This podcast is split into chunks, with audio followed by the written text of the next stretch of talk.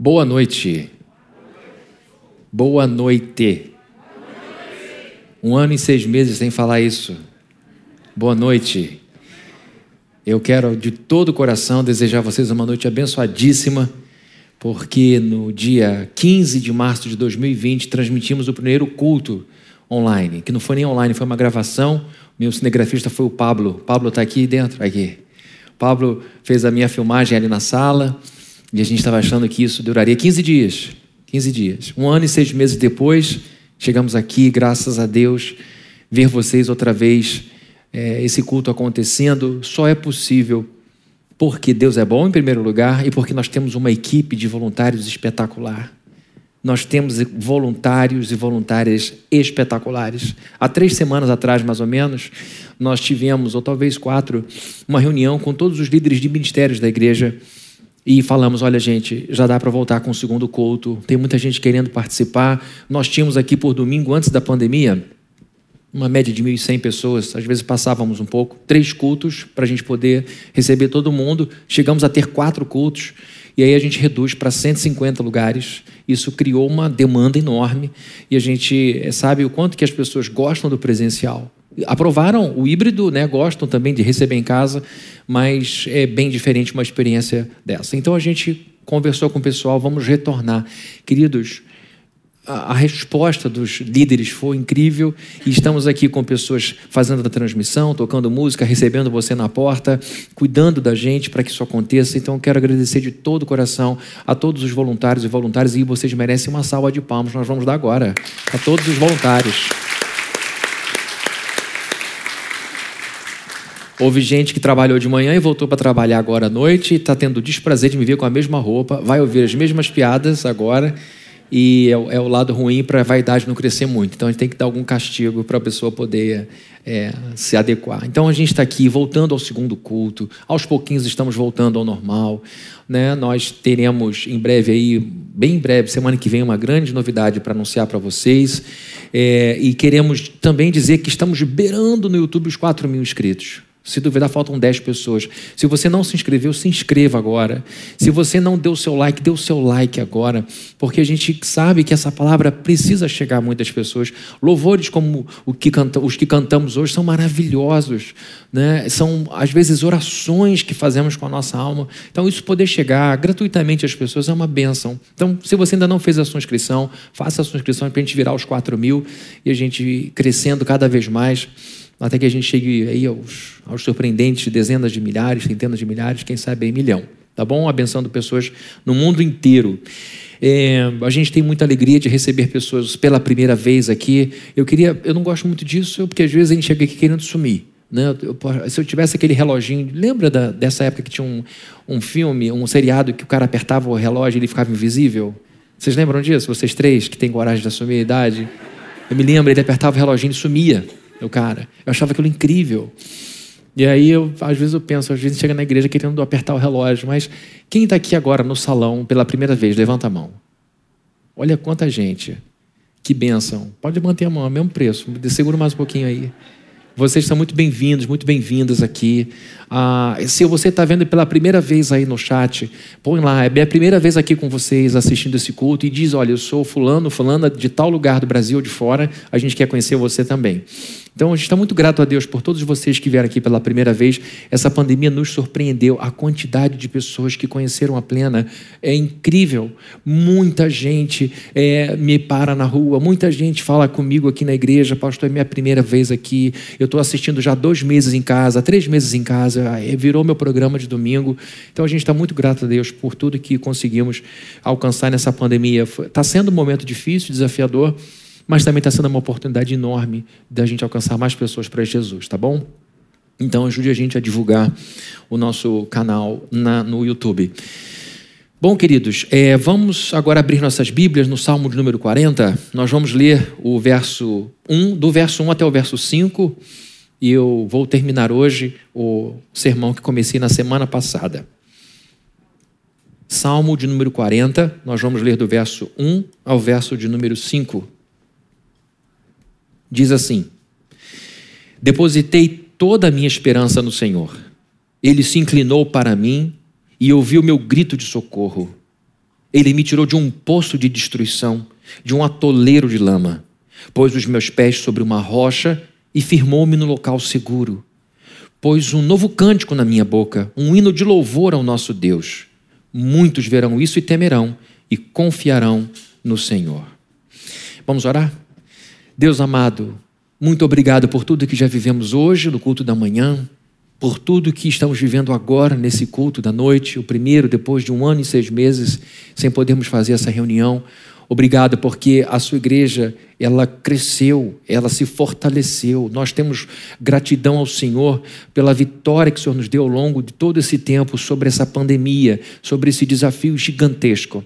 Que o Senhor continue sendo exaltado pelos trabalhos da Igreja Plena de Caraí e que o Senhor continue abençoando muitas pessoas que estão nos acompanhando, nos assistindo através da internet. Muito obrigado a Deus por cada voluntário, por cada voluntária que de coração aberto, com um sorriso no, no rosto, tem feito esse trabalho como missão em sua vida. Muito obrigado por toda essa, essa gente maravilhosa que nos enche de inspiração, trabalhando para a tua glória e para o teu louvor. Em nome de Jesus nós oramos, ó Deus. Amém, amém, amém. Queridos, eu comecei na semana passada o sermão falando da experiência do atoleiro. Todos nós aqui já vimos alguém atolado. Talvez você já tenha ficado atolada com o seu carro ou com a sua moto em algum lugar. Ou talvez algum conhecido seu tenha passado uma situação difícil. É aquela experiência de na areia ou na lama, a gente para com a roda que tra faz tração no carro e ela patina e quanto mais a gente acelera, mais o carro afunda e a gente fica à espera de um reboque, de um carro mais forte com tração integral que possa tirar a gente daquela situação. Ou seja, a gente precisa de um resgate quando a gente está atolado na lama ou na areia. Nós estamos atolados no Salmo 40. Nós estamos atolados aqui desde semana passada. A gente não sai porque eu aprendi que a gente deve respeitar, às vezes, aquelas inclinações fortes do coração com os meus é, professores de homilética, com, aprendo com os meus amigos que gostam muito de pregar, que a gente tem que ficar parado naquele texto que fala o nosso coração. E com certeza o Salmo 40 tem falado muito ao meu coração por causa das palavras de Davi. Davi mostra nesse salmo muita sabedoria, como muitos outros, em muitos outros que ele escreve, e ele nos mostra que passou por essa experiência tão humana, a experiência do atoleiro.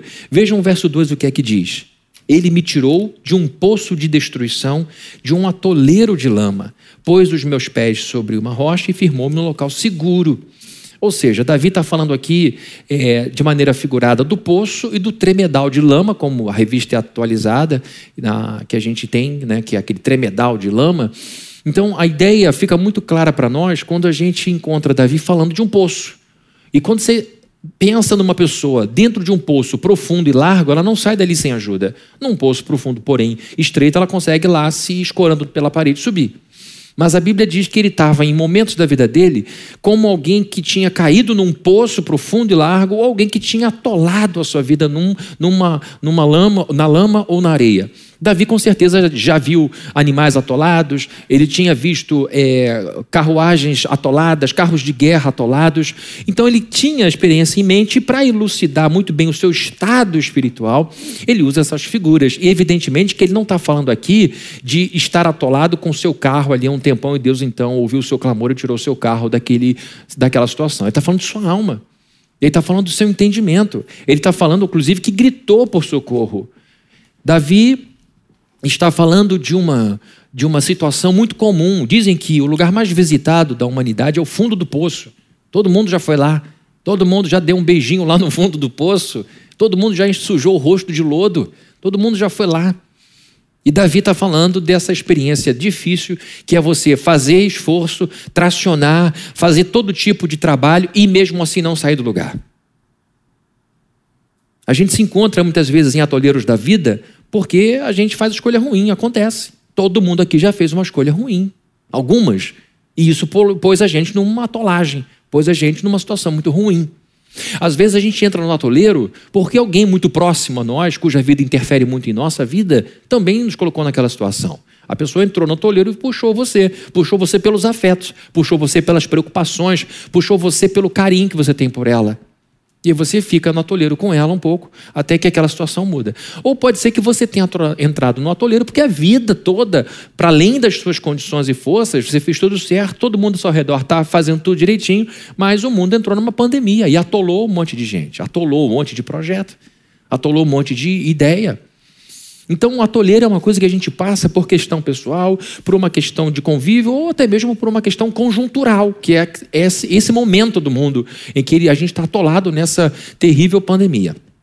No último é, sermão, então, eu fiz uma pergunta que me guiou ao longo do texto e que me ajudou a, a encontrar duas respostas. A pergunta que eu fiz foi: o que, que a gente deve fazer quando se encontra num atoleiro? O que, que a gente precisa fazer quando a gente percebe que as nossas duas rodas de tração estão completamente atoladas na lama. As duas respostas que eu dei na semana passada foram: primeiro, nós não devemos fugir do, do, que estamos sentindo. Por que eu disse isso? Porque os sentimentos que vêm à superfície no momento da atolagem, no momento que a gente está parado, são sentimentos muito ruins e desconfortáveis, poderosos. Você está seguindo a sua vida, as coisas estão caminhando e de repente, sem prever coisa alguma, você para. Aí você acelera e o carro não anda.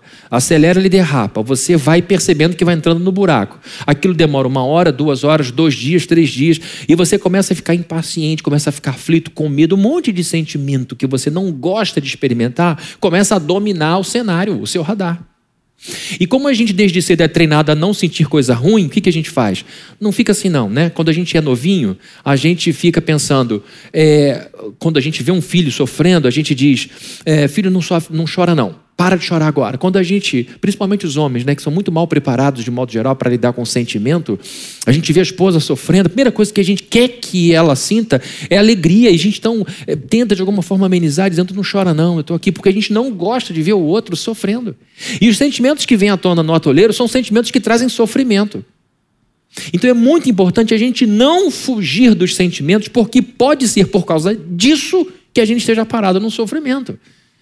Então a gente precisa olhar para os sentimentos, primeiramente, de uma forma positiva, porque eles estão ali porque Deus nos fez assim.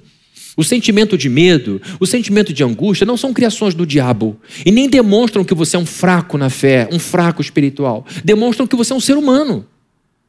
Porque cada sentimento vem acompanhado de todas as ferramentas para você lidar com a situação. Se você está com um sentimento de muito medo, quais ferramentas que vêm à tona junto com o sentimento de medo? As ferramentas da autopreservação, da luta pela vida, e são importantes.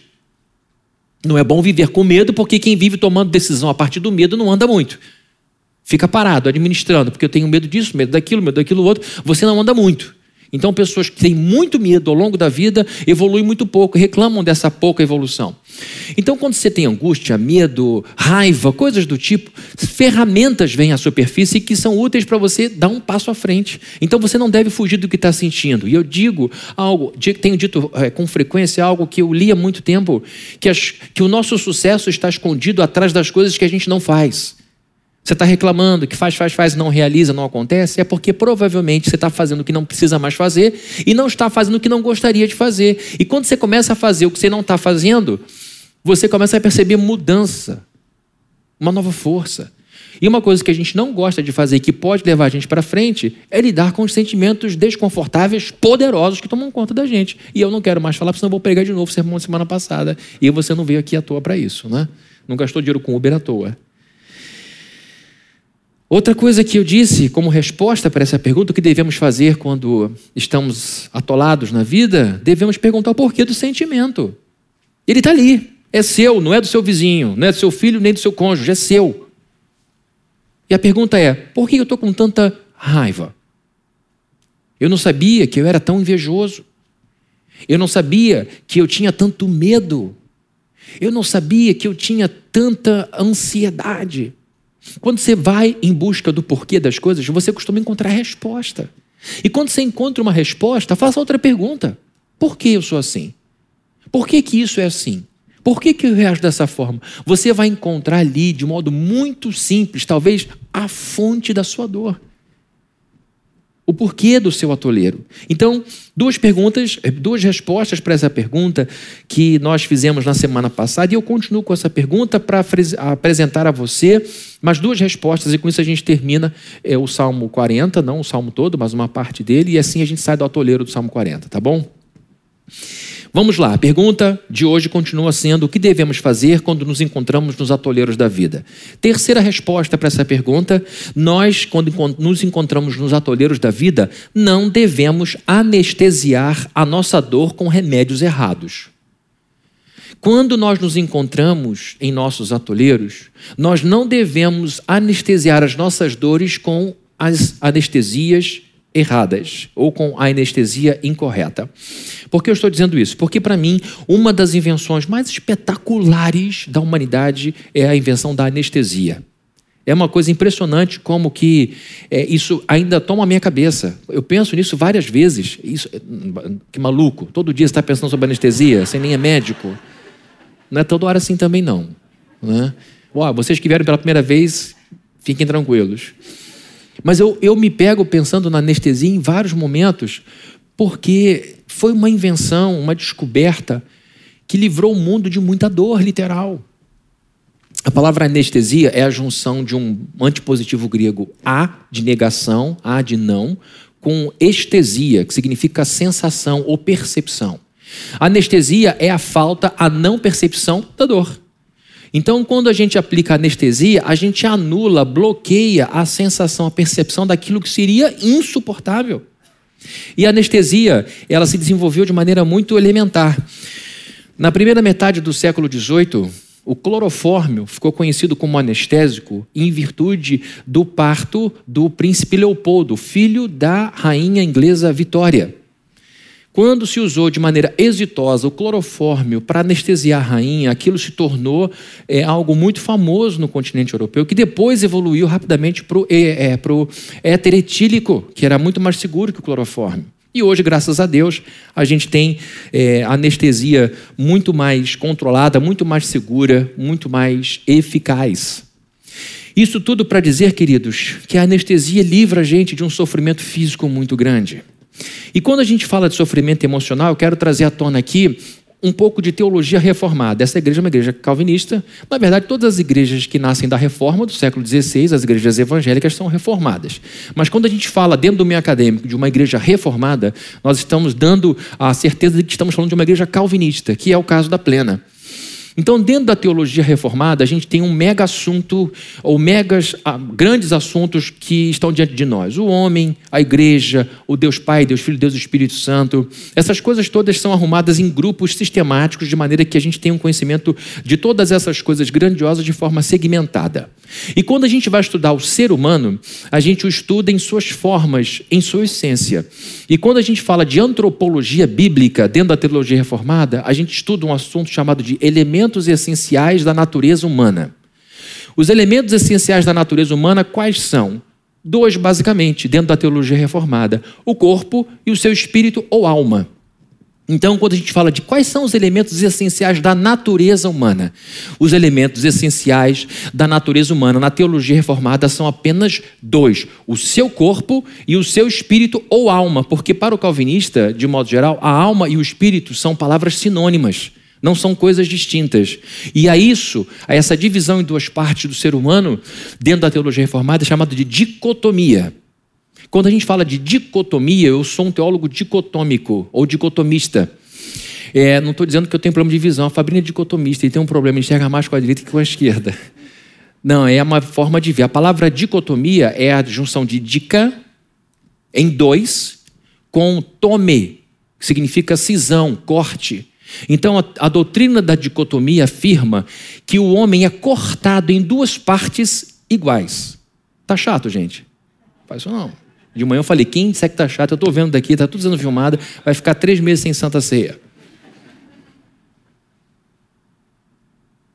A doutrina da dicotomia, então, diz que o ser humano é composto, em sua essência, de duas partes reais, verdadeiras: o corpo e a sua parte etérea, a sua parte que é o espírito e alma. E a isso chamamos de dicotomia. Os teólogos arminianos, que são nossos irmãos, não, só, não são nossos inimigos. Tem gente que faz guerrinha na internet dizendo que quem é arminiano não presta, ou desarminiano que diz que calvinista não conhece nada, mas isso é uma bobagem de criança. Mas os nossos irmãos amados, os, os arminianos, de modo geral, são tricotomistas. O que é isso?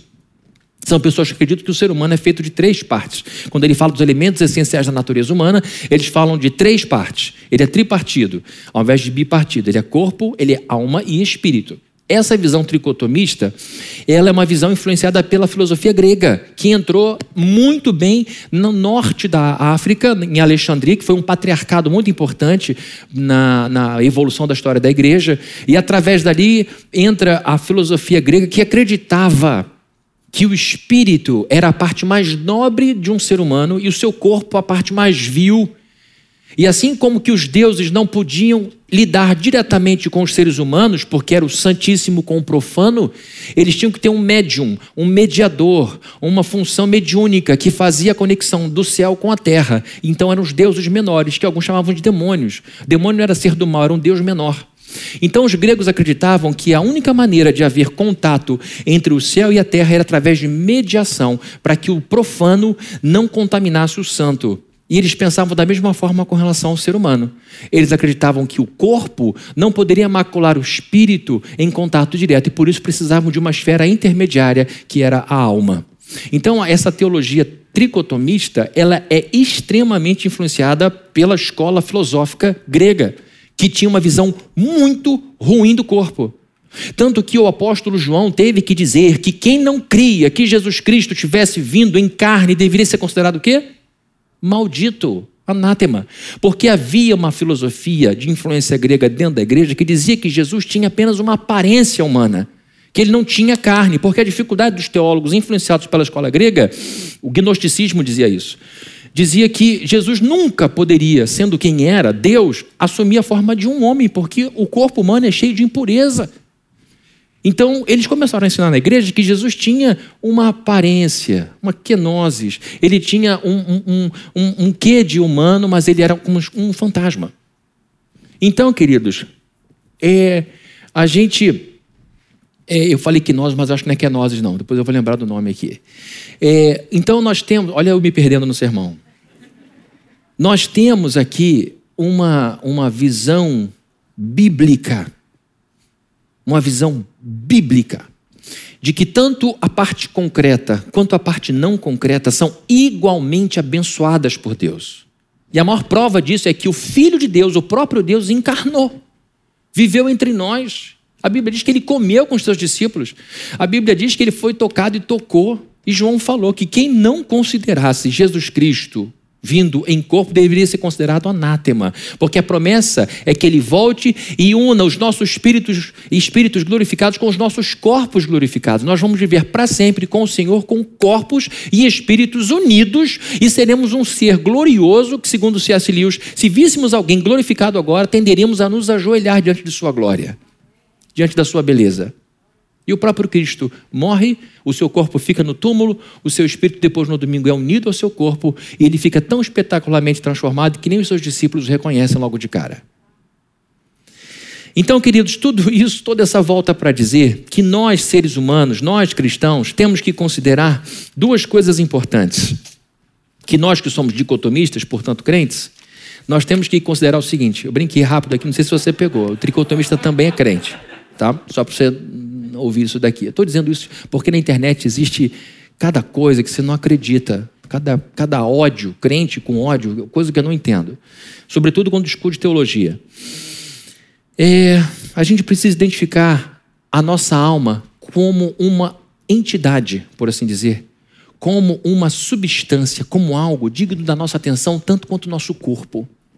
Eu, com meu corpo, dou uma topada descalço aqui no cantinho desse púlpito e vou sentir a dor. E dependendo do, da intensidade, posso ver um inchaço logo de cara. Ou, se for o caso, o sangue escorrer. E a gente vai lá, rapidamente faz um curativo e cuida daquela dor e faz todo o processo para diminuir aquele mal.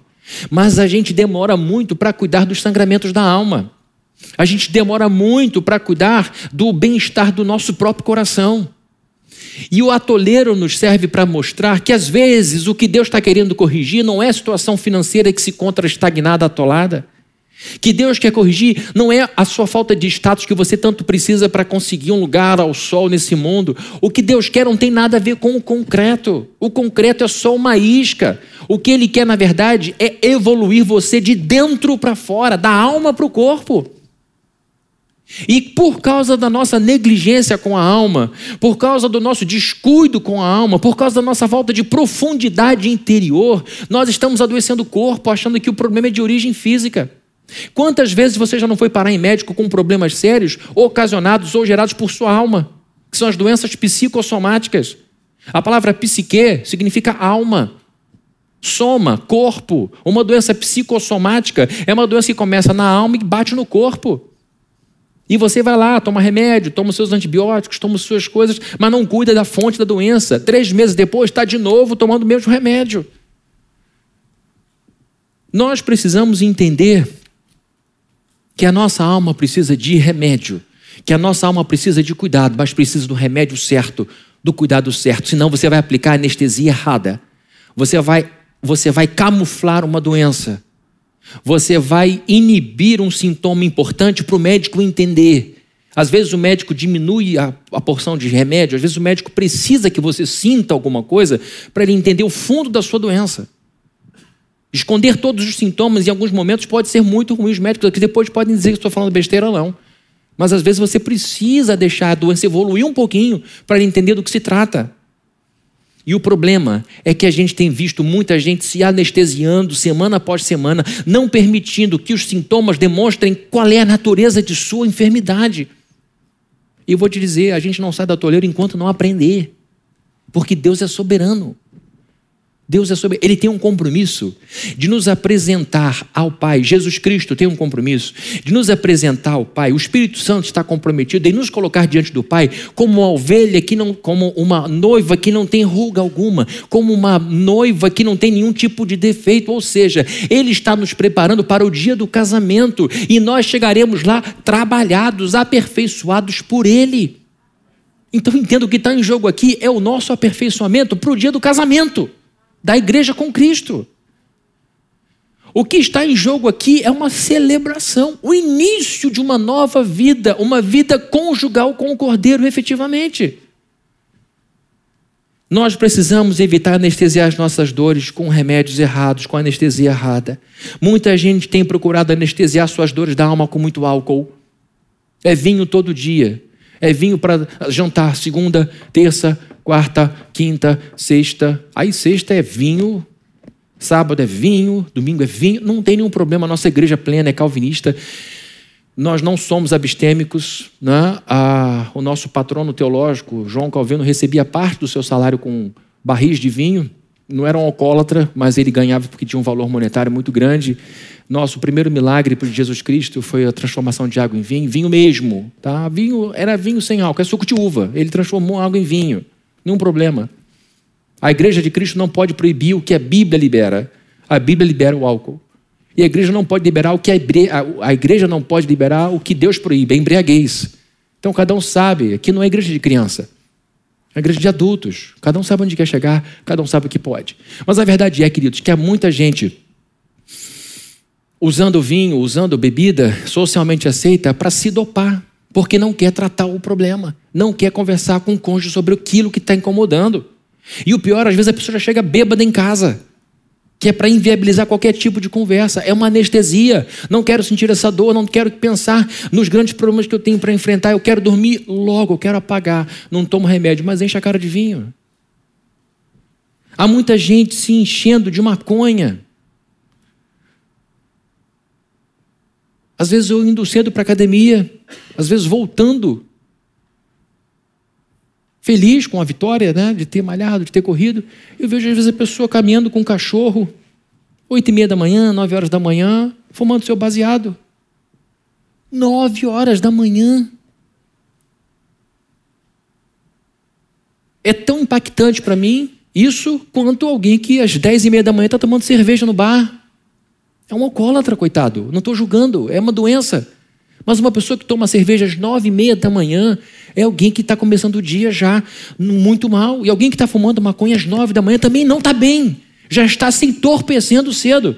Ah, maconha não faz mal, faz mal porque é fumo. Os pneumologistas estão aqui para dizer isso é fumo, e fumo sem filtro, sem nada. Está inalando fumaça, está queimando aquilo para dentro. Então, querido, além de todo o problema social que causa quando patrocina traficante que está andando com fuzil para cima e para baixo.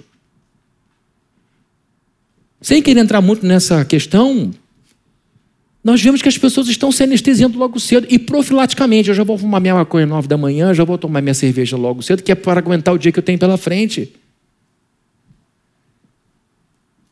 Muitas pessoas fazem uso abusivo de tranquilizante. Nada contra o remédio, pelo contrário, se você está sendo acompanhado por um psiquiatra, o cara está ali te acompanhando direitinho, está vendo a dosagem certa, ele está prescrevendo com responsabilidade, ele está te acompanhando, sabendo que é hora de desmamar, de diminuir, de trocar, ótimo. O problema é quando a gente banaliza Rivotril. Brincadeiras do tipo, ri por último quem Rivotril, essas coisas todas. Isso, vocês estão rindo? Mas se tornou uma praga.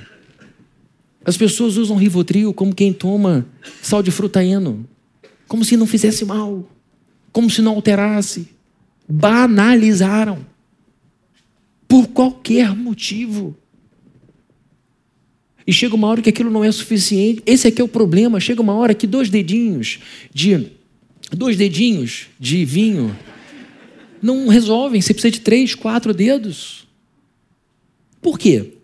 Porque o álcool chega uma hora que ele é absorvido e ele, é, é ele não altera tanto. E para você ter uma alteração suficiente para te dar sono, você tem que subir mais um pouquinho, mais um pouquinho, mais um pouquinho. Chega uma hora que você está completamente viciado, viciada. É a mesma coisa com a maconha, é a mesma coisa com a cocaína, é a mesma coisa com tranquilizante.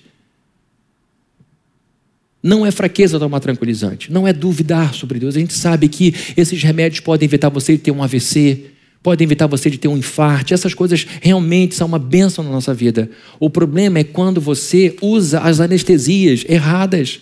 As pessoas que usam o sexo para amenizar um, um, sentimento forte. Pessoas que vão de relacionamento em relacionamento. A cada dois meses estão com um namoro novo e muito rapidamente evoluem toda a intimidade. Por quê? Porque só querem viver a empolgação da conquista, do flerte, da paixão. Quando a coisa começa a apontar para uma estabilidade, para uma rotina, a pessoa fica entediada, então ela muda porque ela sabe que por debaixo daquilo há algo profundo para ser resolvido mas ela vai se anestesiando de paixão em paixão, de cama em cama, de parceiro em parceiro, em parceiro em parceiro, e, a, e o problema não, não termina. A pessoa vai chegando aos 50 anos dizendo: Minha vida é isso.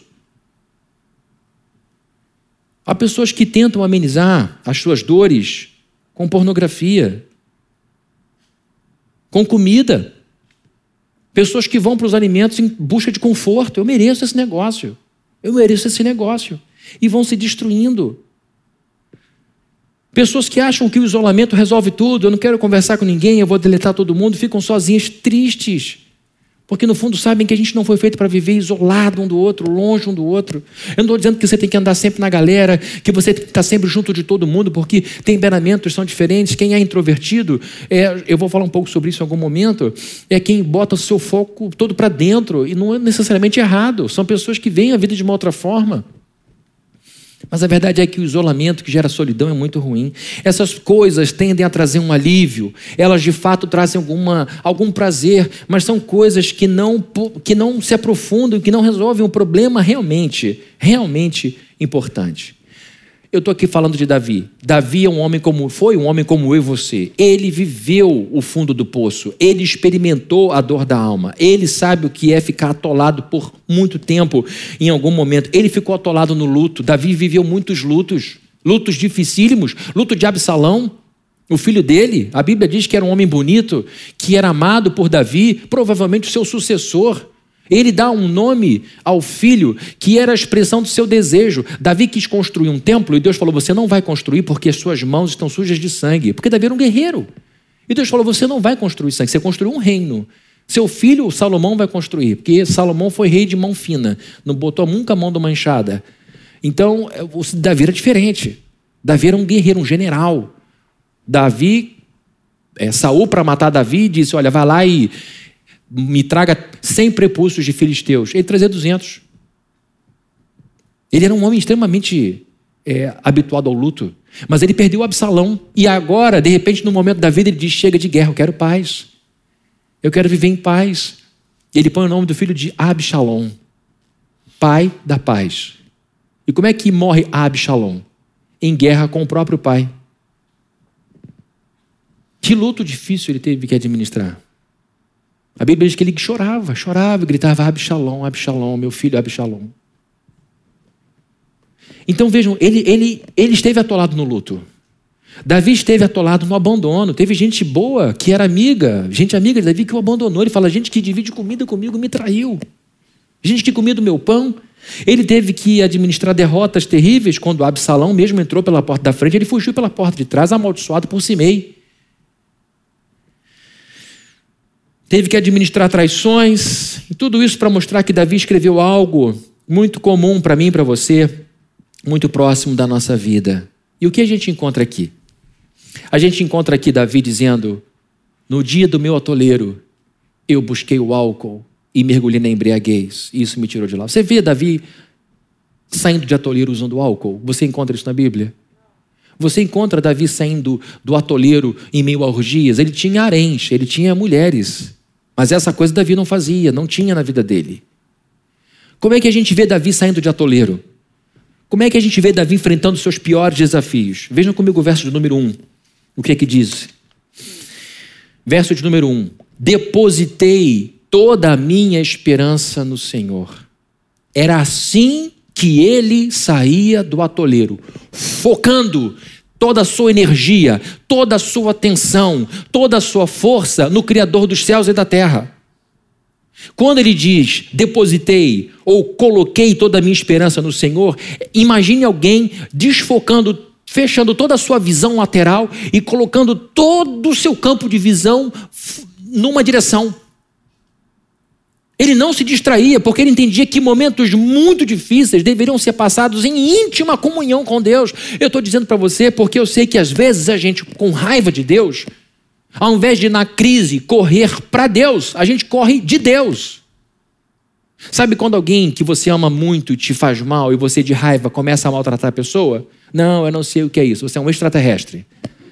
Quando alguém que você ama tanto se comporta de uma forma que você não queria que se comportasse, você começa a apertar botões de sabotagem. Você começa a fazer coisas que vão atingi-la. E às vezes você faz com você mesmo para ela ficar triste. Porque você diz: olha só como é que eu estou bebendo por sua causa, olha só como é que eu estou perdido, olha só como é que eu estou destruindo minha vida. Você faz isso para maltratar os outros. E tem gente que faz isso. Deus deixa a sua vida parada num atoleiro, e ao invés de você correr para Ele como Davi, depositar toda a sua atenção no Senhor, você faz tudo aquilo que você sabe que magoa a Deus e tenta fugir dele para aborrecê-lo para dizer contundentemente: o Senhor é a razão do meu sofrimento. Isso é uma estupidez, mas que a gente faz. Ah, é? É assim? Então vamos lá. Aí fica você dando soco na ponta de uma faca. Quem se machuca é você, não é a faca. Numa missão suicida. Aqui encontramos Davi dizendo: Coloquei toda a minha esperança no Senhor. Queridos, aqui está um homem que tinha muita energia, aqui está um homem que tinha muita fé, Aqui está um homem que tinha muita força. E nesse momento de muita angústia, que ele faz? Ele se reagrupa, ele se alinha e ele põe o joelho no chão e diz: O Senhor é agora digno de toda a minha atenção. Por que eu estou dizendo isso? Porque quando a gente passa, vou dizer aqui um testemunho meu.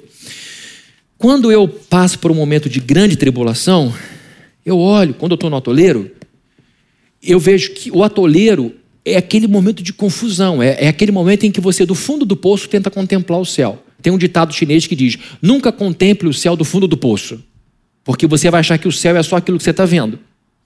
Mas do fundo do poço, nosso discernimento fica, no atoleiro, a gente fica completamente arrasado, a gente acha que a vida toda parou. E nessa hora a gente tende a desanimar, porque a gente começa a prestar atenção em um monte de coisa ruim. E um monte de coisa ruim. Sabe o que, que eu faço? Eu paro naquele momento olho para a situação e me lembro de tudo que Deus me prometeu de bom. Me lembro de todas as promessas que Deus fez e daquelas que ele já cumpriu. E me lembro daquelas promessas que ele fez e que ainda não se cumpriram, e me lembro de como será o fim da minha história. O fim da minha história não será com Fabrício atolado na lama, será com Fabrício andando em ruas de ouro na Jerusalém Celestial. E eu penso, se o Deus que fez o que já fez por mim permitir que eu estivesse aqui, eu tenho que ter certeza de que esse aqui não é o último capítulo da minha vida. Isso me tranquiliza. O que, que eu faço então? Eu deposito nas palavras do Senhor toda a minha esperança. Eu olho para as promessas de Deus, eu olho para as palavras de Deus para o Fabrinho e digo: Senhor, é aqui ou para isso que eu quero olhar. E sabe o que acontece? Eu ganho força para andar mais um dia. Ah, mas eu tenho que andar um mês e meio. Hoje eu tenho que andar um dia. Hoje eu não tenho que andar um mês e meio. Hoje eu tenho que andar 24 horas, não 72 horas. Então vamos preocupar com o dia de hoje. E como é que eu ando? Eu não olho para a lama da direita, eu não olho para a lama da esquerda, eu ando no compasso que eu consigo no dia tal, no dia 12 de setembro. No dia 12 de setembro eu consigo dar 10 passos, mas eu deveria ter dado 20, porque no dia tal de setembro do ano passado eu dei 28 passos, mas foi aquele dia. E nesse momento eu entendo que eu preciso fazer o que Davi fez. Eu preciso depositar toda a minha esperança no Senhor naquilo que ele prometeu, naquilo que ele disse, porque a realidade suprema é aquilo que está planejado na mente de Deus para mim e para você. Então, quando eu olho para a situação e me vejo atolado, eu penso: espera aí, isso aqui é uma página da minha história, talvez algumas páginas da minha história, porque a Bíblia diz que os meus pés um dia vão andar por ruas de ouro, ruas firmes, ruas de ouro com um vidro puro, isso aqui não tem nada a ver com o que Deus me prometeu, então eu vou continuar andando. Isso é depositar a nossa atenção, a nossa energia, as nossas orações, a nossa mente, os nossos neurônios na pessoa que de fato pode ser como esse trator forte que tira a gente do atoleiro. O que, que a gente deve fazer quando a gente se encontra nos atoleiros da vida? Não fuja do que você está sentindo. Pergunte o porquê desse sentimento. Talvez você vá descobrir muito orgulho. Talvez você vá descobrir muita vaidade, muito materialismo, muita inveja. São coisas muito desconfortáveis e a gente finge que não está. Mas o atoleiro persiste, então resolva logo isso. Você precisa de cura.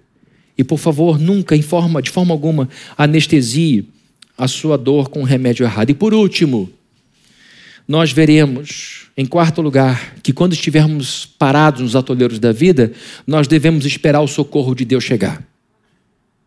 A gente deve aguardar o socorro de Deus chegar. Vejam só o verso de número 1, um, depois o número 2. Coloquei toda a minha esperança no Senhor. Ele se inclinou para mim e ouviu meu grito de socorro. Ele me tirou de um poço de destruição, de um atoleiro de lama pôs os meus pés sobre uma rocha e firmou-me no lugar seguro. Queridos, aqui estão palavras muito lindas que, se lidas muito rapidamente, elas, elas perdem o seu impacto. Vejam o estado de alma de Davi. Ouviu o meu grito de socorro. Gritou por socorro. Você já passou por isso? Você já teve aquela sensação de desespero em que você, no seu interior, está gritando, dizendo: Senhor, me socorre. Senhor, me livra dessa vergonha. Senhor, me livra disso. Aqui estamos diante de alguém que está gritando a Deus por socorro. Esse era o estado de Davi.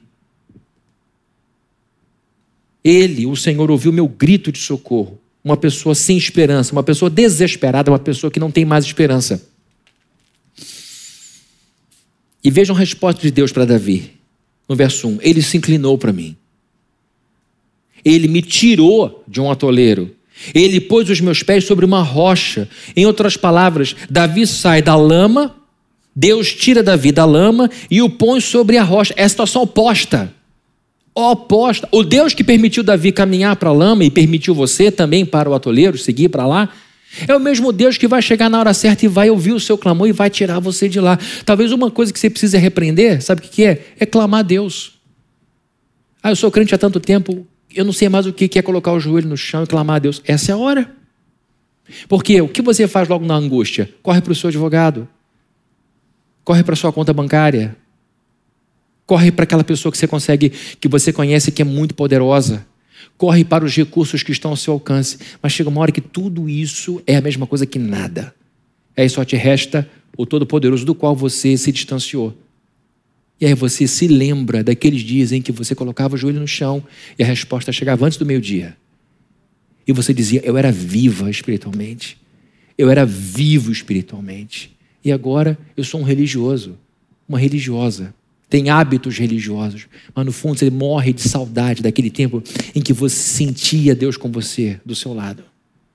Pode ser que o atoleiro seja esse momento para você dizer o seguinte: é hora de eu reaquecer minha alma, é hora de eu voltar ao básico, é hora de eu ver onde eu caí, me arrepender e voltar. Como o Apocalipse fala. A resposta de Deus foi incrível. Deus o, o, o fez mudar. E vejam o verso 13 o que é que diz. Pôs um novo cântico na minha boca, um hino de louvor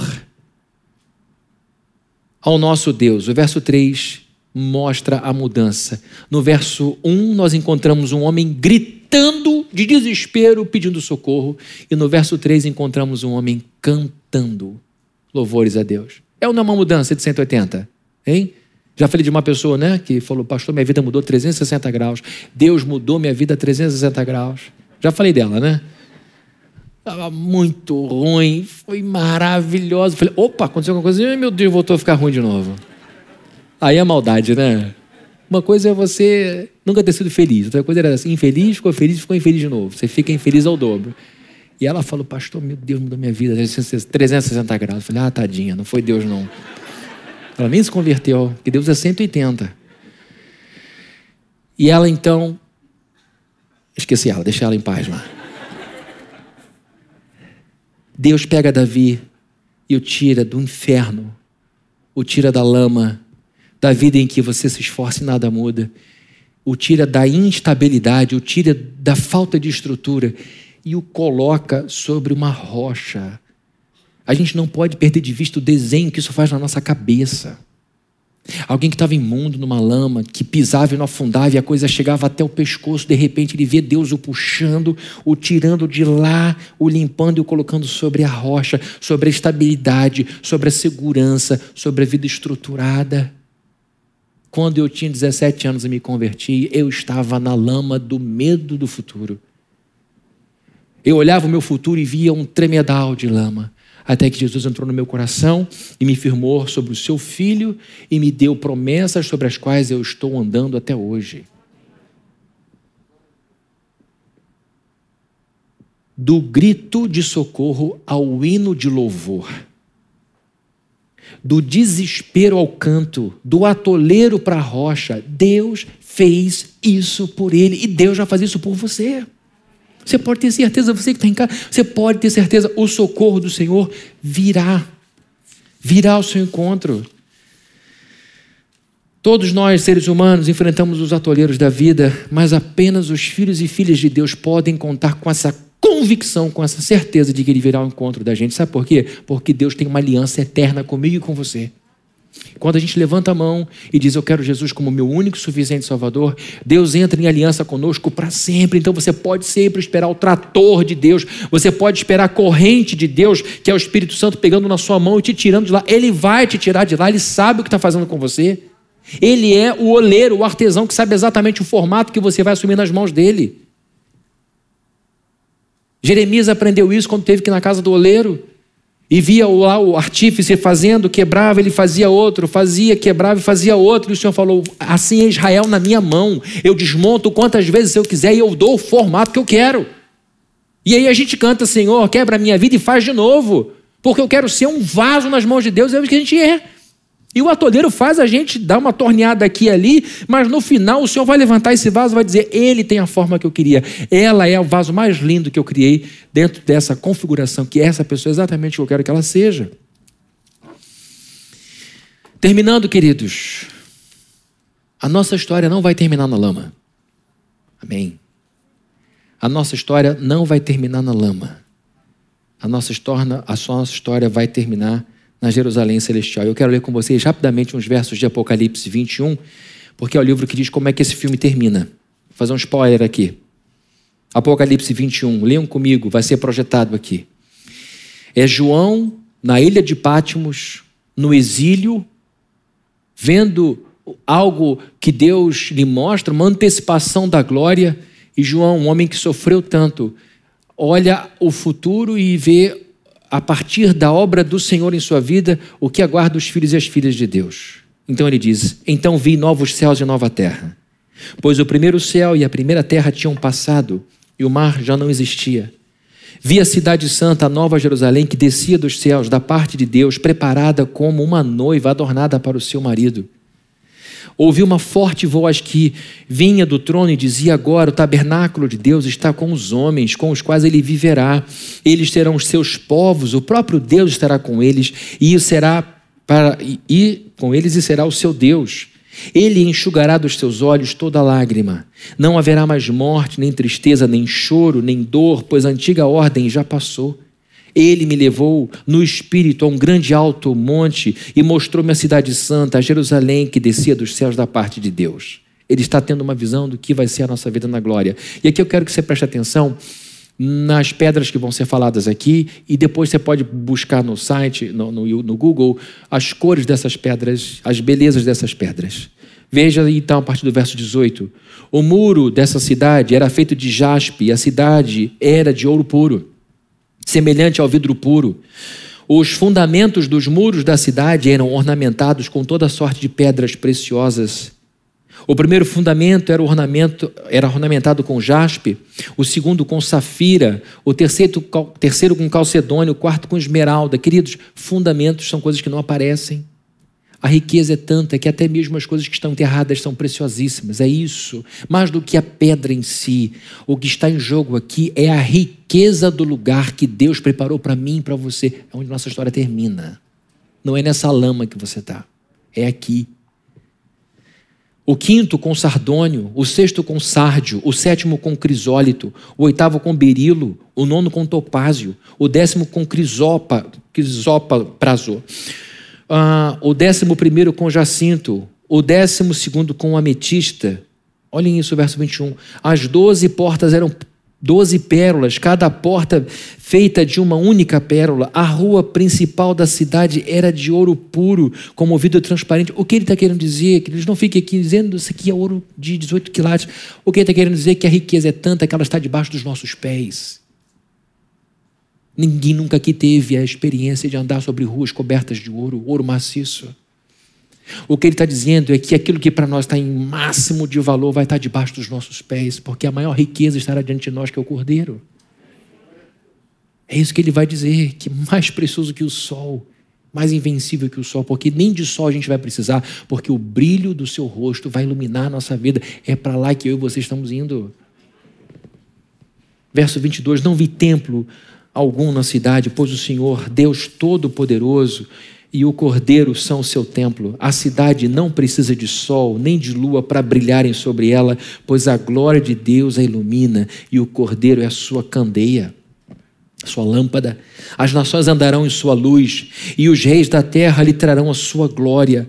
As suas portas jamais se fecharão de dia, pois ali não haverá noite. A glória e a honra das nações lhe serão trazidas. Nela jamais entrará algo impuro, nem ninguém que pratique o que é vergonhoso ou enganoso, mas unicamente aqueles, aquelas cujos nomes estão escritos no livro da vida do Cordeiro. Deixa eu te dizer uma coisa. A única coisa que você precisa ter na sua mente para vencer qualquer atoleiro é a certeza de que o seu nome está escrito nesse livro. Só isso. Só isso. Não se esqueçam, nesse mundo materialista que faz você acreditar que o mais legal dessa vida é você poder fazer uma viagem parcelada em 15 vezes. Você que vive nesse mundo que parece que esse mundo é um fim em si mesmo, entenda, nós estamos aqui de passagem. Os atoleiros que Deus permite que a gente enfrente são aprimoramento para nossa alma são refinamento, são cursos de especialização para você se tornar um ser humano espetacular e você ficar velhinho e velhinha dizendo: Eu deixo um legado na vida do meu neto, eu deixo um legado na vida do meu filho, eu deixo um legado na vida de alguém ou na vida de uma cidade, dependendo da sua influência. Você vai deixar um legado aqui porque Jesus trabalhou em você, nos atoleiros da vida, e você saiu de lá e hoje você vai dizer: Eu estou indo para a glória, para que todo o meu ser esteja completamente integrado à rocha eterna que é Jesus Cristo. É isso. Então eu quero você sair daqui hoje com o queixo para cima, com o peito estufado, com a certeza de que o Senhor vai dizer: as muitas águas não vão te afogar e nem o fogo vai te queimar. O Senhor te chamou para Jerusalém celestial, Ele vai te levar até lá. Você não vai terminar a sua história nesse atoleiro. Você não vai terminar essa história no atoleiro. Isso é uma mentira que está na sua cabeça por causa da dificuldade que você está tendo em virtude do momento de entender um plano maior para tudo isso. Mas o Senhor é com você, trouxe você até aqui, trouxe você até esse sermão em casa, onde você estiver, para entender que os seus pés nessa história não terminam na lama dessa angústia, dessa dor, desse vício, dessa perdição. O Senhor vai fazer você andar pela Jerusalém celestial. Amém? Vamos orar? Vamos pedir a Deus a sua bênção. Amado Deus, Estamos aqui diante de Ti, diante de um sermão que nos ajudou a ver, Senhor, que nós não devemos tentar fugir dos nossos sentimentos, que precisamos perguntar nós o porquê desses sentimentos, que nós devemos cuidar da nossa vida com os remédios certos e não evitar a dor que promove o crescimento, e que a gente precisa, Senhor, ter a certeza de que o Teu socorro virá, o Teu socorro chegará então, Senhor, diante dos atoleiros da vida, levanta os nossos olhos para que a gente possa ver para além da lama, para além da areia que tenta nos afogar, que tenta nos engolir. Que nós andaremos no, na Jerusalém celestial, que nós andaremos em ruas em que o Senhor vai estar conosco o tempo inteiro e que no nome de Jesus, essa pessoa que hoje não acredita nessas coisas, que o Senhor a resgate para ti, que o Senhor tenha compaixão, dê uma nova força, uma nova fé, uma nova alegria e coragem para que ela possa viver esse resto de domingo e ver uma segunda-feira completamente diferente.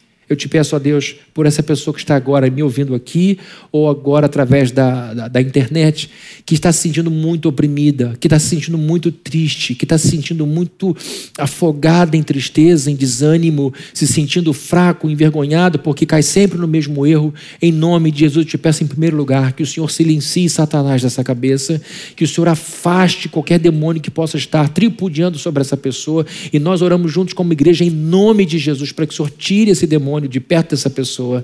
E eu te peço em nome de Jesus que o Senhor abrace como abraçou Maria, que o Senhor envolva essa pessoa como envolveu Maria e que o Senhor encha essa pessoa como encheu Maria do Espírito Santo. E que em nome de Jesus tu geres fé no coração, que tu geres Jesus Cristo dentro dessa pessoa e que o Senhor diga para essa pessoa que ela vai sair, que ela já está saindo e que ela diga: "Eu senti uma coisa nova, eu senti uma força nova, isso veio de Deus" e que essa pessoa seja reconstruída, refeita para a glória de Deus Deus e para nossa alegria, Senhor. Em nome de Jesus, que volte a nós a esperança de que somos um povo peregrino, que vamos passar por esse mundo e que já já estaremos na glória contigo nesse lugar de riqueza indescritível, muito melhor do que esse planeta, muito melhor do que qualquer império que a gente possa construir aqui. Que o Senhor nos abençoe, trazendo shalom para o nosso coração, paz, tranquilidade, serenidade, para que a gente possa viver essa semana em honra do seu nome, para a glória do seu nome. E que a graça de nosso Senhor Jesus Cristo, o amor de Deus, o nosso Pai, a comunhão e consolação do Espírito Santo sejam com todos aqui presentes, desde hoje para todos sempre. Amém, amém, amém. Que Deus abençoe a sua vida. Muito bom ter vocês de volta aqui. Vamos ficar de pé para a gente cantar a última música com essa banda maravilhosa. É, e que Deus abençoe muito sua semana. Vão com Jesus, se sintam abraçados aqui, um abraço sem fio para todos vocês e até domingo que vem.